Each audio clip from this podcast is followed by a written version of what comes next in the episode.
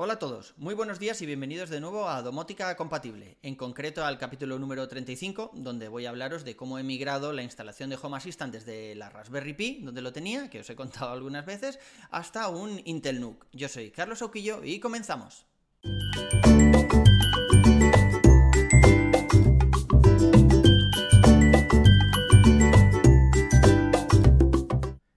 Sí, vale, ya sé que estoy un poco cansino con Home Assistant, cuando en realidad se supone que soy fan aférrimo, fan a muerte de HomeKit, pero es que la verdad es que funciona muy bien. Empecé como una prueba, quise poner todos los dispositivos, ya lo sabéis, eh, sobre todo lo que buscaba era solucionar el pequeño retraso que tenía con los interruptores de Acara.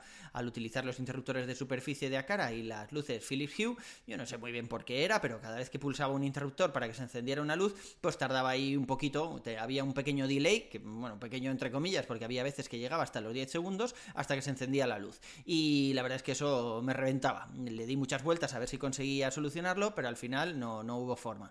Eh, algunas cosas de las que hacía pues bajaban un poquito la latencia, otras veces no, no iba tan bien. Total, que decidí probar Home Assistant porque un compañero envió un vídeo por ahí donde parecía casi inmediato, ¿no? Desde que apretaba el interruptor hasta que se encendía la luz y le di una oportunidad. Y la verdad es que estoy descubriendo un montón de cosas que son muy interesantes. Algunas limitaciones que tiene HomeKit pues Home Assistant no las tiene. Pero también es verdad que Home Assistant tiene algunas limitaciones que HomeKit no tiene.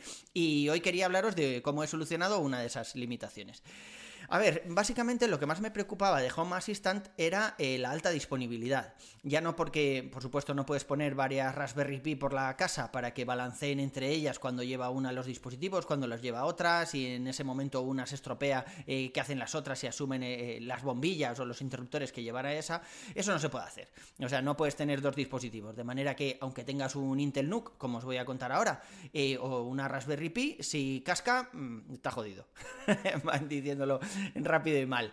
Así que, bueno, eso es una de las cosas que, me preocupaban bastante. Por otro lado, también tenemos, eh, bueno, pues que la Raspberry Pi que utiliza las tarjetas de memoria, las SD, no siempre funcionan todo lo bien que deberían. Eh, con el tiempo, la Raspberry Pi pues tiende a corromper los datos que hay en esa tarjeta y tienes que mm, reparar la tarjeta y volver a instalar todo lo que había dentro. y ya veis que son factores bastante limitantes.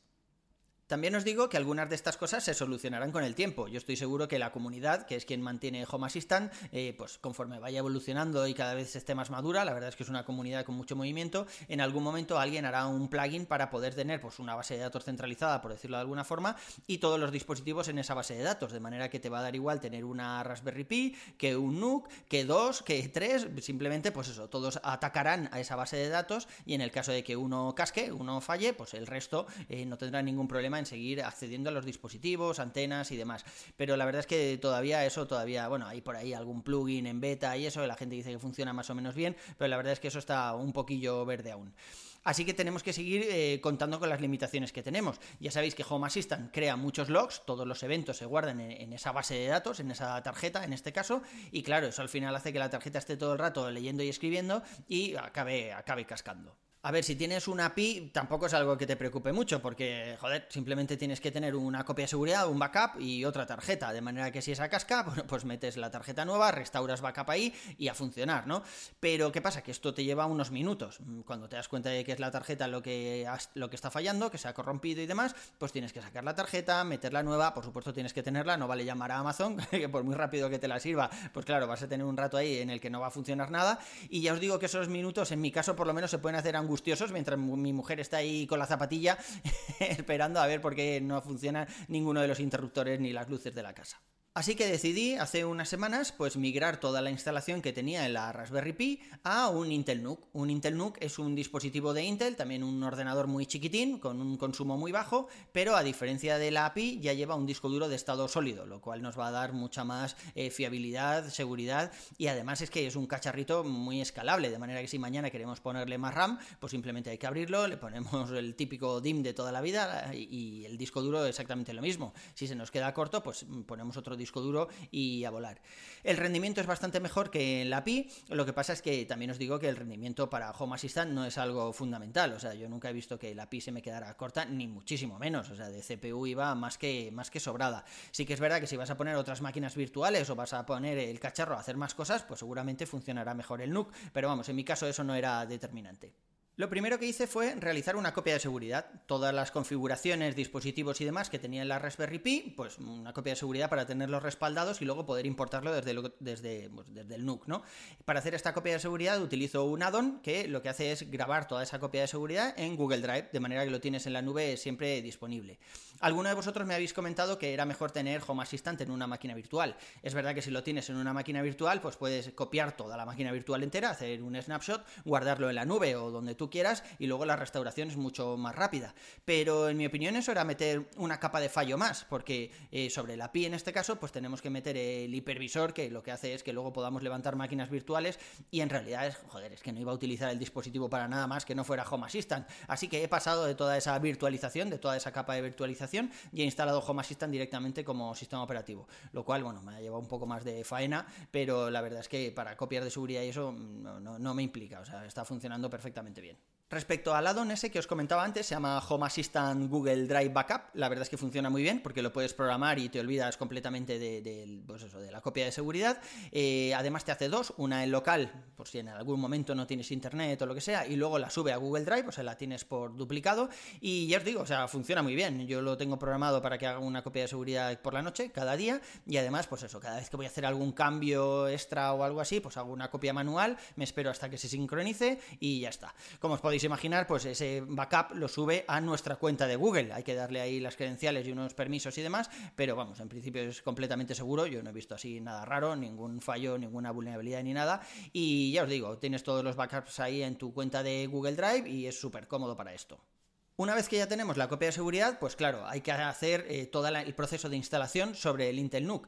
Y aunque en la Raspberry Pi fue muy sencillo, porque fue coger la tarjeta de memoria, la SD, y bajarte ahí la imagen, y, en cuanto la metes en la Pi empieza a instalarse solo, y en unos segundos lo tienes instalado, en el NUC no es así, exactamente. En el NUC necesitas eh, crear varios eh, USBs, unos de arranque y demás, para poder clonar esa tarjeta SD en el disco duro de estado sólido. Necesitamos por ahí clonecilla o alguna aplicación similar os voy a dejar en las notas del programa un enlace con un, foro que he seguido yo, bueno, un foro más que un foro, es un tutorial de una página web eh, donde se ve todo paso a paso y además nos explican también cómo actualizar la BIOS, que ya que vamos a tener el cacharro funcionando durante mucho tiempo, pues, pues eso, cuanto más actualizada se encuentre la BIOS, pues mejor, luego no va a ser fácil actualizarlo y reiniciarlo y demás. Una vez que ya lo tenemos instalado, ya os digo, con varios USBs, en mi caso tres necesité, uno para la imagen de Home Assistant, otro para el firmware este de la BIOS, este era muy pequeñito, no había que hacer nada raro, y otro para clonecilla, que era el que se encargaba de copiar todo entre la tarjeta de memoria, el USB, el disco duro de estado sólido, todo un poco de lío. Pero bueno, ya os digo, es cuestión de 10 minutos, es leer el tutorial que os comentaba, que dejo en las notas del programa con un poco de cariño y ya está, y simplemente con eso pues lo podéis hacer.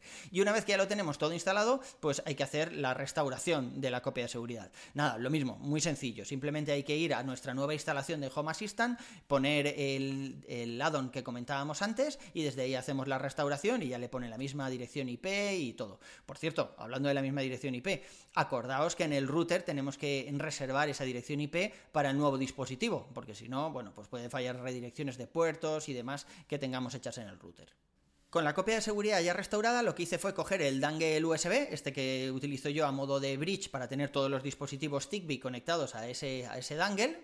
Ya sabéis que no necesito ni el bridge de Akara ni el bridge de Philips Hue, sino que utilizo el propio USB para simular ese, ese bridge universal para todos los dispositivos. Bueno, pues lo cambié de la Pi al NUC y ya está, simplemente, no había que hacer nada más. Así los dispositivos iban a buscar el mismo punto de acceso, o sea, el mismo eh, concentrador Zigbee, por el mismo número de serie y todo, para ellos iba a ser completamente transparente. Y bueno, pues también podía haber comprado otro, pero en ese caso tenía que haber migrado todos los dispositivos. O sea, dije, nada, vamos a hacer una parada de emergencia de la PI, quitamos el, el USB, lo pinchamos en el NUC y que sea lo que Dios quiera, vamos a cruzar los dedos. Y bueno, los tuve que cruzar varias veces, porque en el primer reinicio no funcionó. En el primer reinicio sí que conoció bien el dangle, el USB, el Zigbee, se levantaron todos los servicios, pero sin embargo los dispositivos decían que no, que, no, no, había una ruta clara hacia el host, ¿no? Eh, momento de pánico, ya sabéis, sudor frío, la típica gota gorda que se te cae ahí por la frente, porque yo pensaba, madre mía, aprovechaba que mi mujer estaba fuera para hacer esa migración y dije, a ver cuánto tiempo tengo hasta que venga, me da tiempo otra vez a, emparejar todos los, los dispositivos, bombillas, interruptores y tal, así que fue un momento un poco tenso, pero reinicié otra vez NUC y, oh, gran maravilla, detectó todo automáticamente, empezaron a conectarse los dispositivos y, uy, uy, qué bien, uf, y me libré por los pelos de esa bronca. Así que ya os digo, de esta sencilla forma, entre comillas, en realidad es muy sencillo, ¿eh? lo único que es un poco más complicado es el proceso de instalación, pero ya os digo que si seguís el tutorial ese que os comentaba, es simplemente seguir, o sea, copy-paste, por decirlo de alguna forma. Es verdad que hay que leerlo con un poco de cariño para no saltarse ningún paso, pero ya os digo, en 10 minutos podemos tener la instalación eh, iniciada y en poco menos de una hora tenemos todo el sistema instalado en el NUC sin ningún problema, es, es sencillo. Y luego restaurar los backups, pues ya veis, o sea, desde el mismo addon restaurar y nos pide luego reinicio y poco más. En realidad es un proceso muy sencillo, pero sí que puede llevarnos ahí entre unas cosas y otras, pues más de una hora, una horita y media o así. Y ya os digo, en mi caso de sudores fríos, porque como tenía apagada la PI para que no hubiera ningún problema de conflictos ni nada, para poder luego quitar el, el dangle USB Zigbee y pincharlo en el otro cacharro, pues fue una hora ahí de estar a oscuras, entre comillas, y que, sin que funcionara ningún dispositivo en la casa. Una vez que con el NUC ya instalado, lo que hice fue ponerlo donde tengo yo todos los cacharros, que los tengo en un cajón debajo de, la tele, o sea, no me gusta tener todos los routers y demás en el típico agujero de, debajo de la tele donde poníamos antiguamente el vídeo VHS. o sea, eso no, no me gusta, ¿no? Hay ahí demasiadas luces y demasiados cacharros. Así que ahí lo único que tengo es el router por temas de calentamiento y, ¿qué más tengo ahí? Ah, bueno, y el Aero también, los dos routers. Pero todo lo que son regletas de dispositivos y cosas como el NUC y demás, todo está en un cajón debajo de la tele. Estuve mirando temperaturas, el NUC tampoco se calienta demasiado, es más o menos como la Pi, tampoco tiene ventilación activa en mi caso, es todo pasivo, así que ya os digo, nada de ruido, nada de calor residual, es posible que consuma un poquito más que la Pi, todavía no lo he medido, aunque alguno de vosotros me lo habéis preguntado ya por ahí, pero todavía no lo he medido, y pero bueno, en principio es el único inconveniente que podemos ver con respecto a la Pi, pero ganamos en potencia, ganamos en fiabilidad sobre todo, ganamos en velocidad, o sea, yo creo que son todo ventajas. Y aún así, tengo que deciros que no os preocupéis que Home Assistant no va a ser mi nuevo pastor y me voy a aferrar a él a muerte. Yo tengo muchas ganas de volver a HomeKit, ya sabéis que soy muy fanboy de Apple, pero es verdad que Home Assistant hace las cosas, eh, hace cosas que no hace HomeKit, además, bueno, no son eh, exactamente sencillas, pero pues sí que te permite programar tus propias automatizaciones y demás, o sea, tiene mucha más flexibilidad de la que tiene HomeKit, pero, joder, es que, como decía, soy fanboy, o sea, yo quiero tener las cosas en, HomeKit, a ver si ahora con la nueva versión del sistema operativo con iOS 16, eh, a ver si cambian las cosas y es un poco más sencillo de utilizar HomeKit para enlazar cualquier tipo de dispositivos, añadiendo la capa Matter, esta que hemos comentado alguna vez, a ver si así, pues eso, es posible crecer un poco más en dispositivos dentro del ecosistema de HomeKit. Y yo os prometo que cuando esté la cosa un poco más eh, madura dentro de HomeKit, la aplicación casa disponga de más opciones y todo eso, prometo volver a HomeKit, volver a, a emparejar todos los cacharros que tengo directamente con HomeKit y probar que de verdad ahora se pueden hacer muchas más cosas que antes. De momento voy a seguir en Home Assistant, voy a seguir trasteando y os iré contando.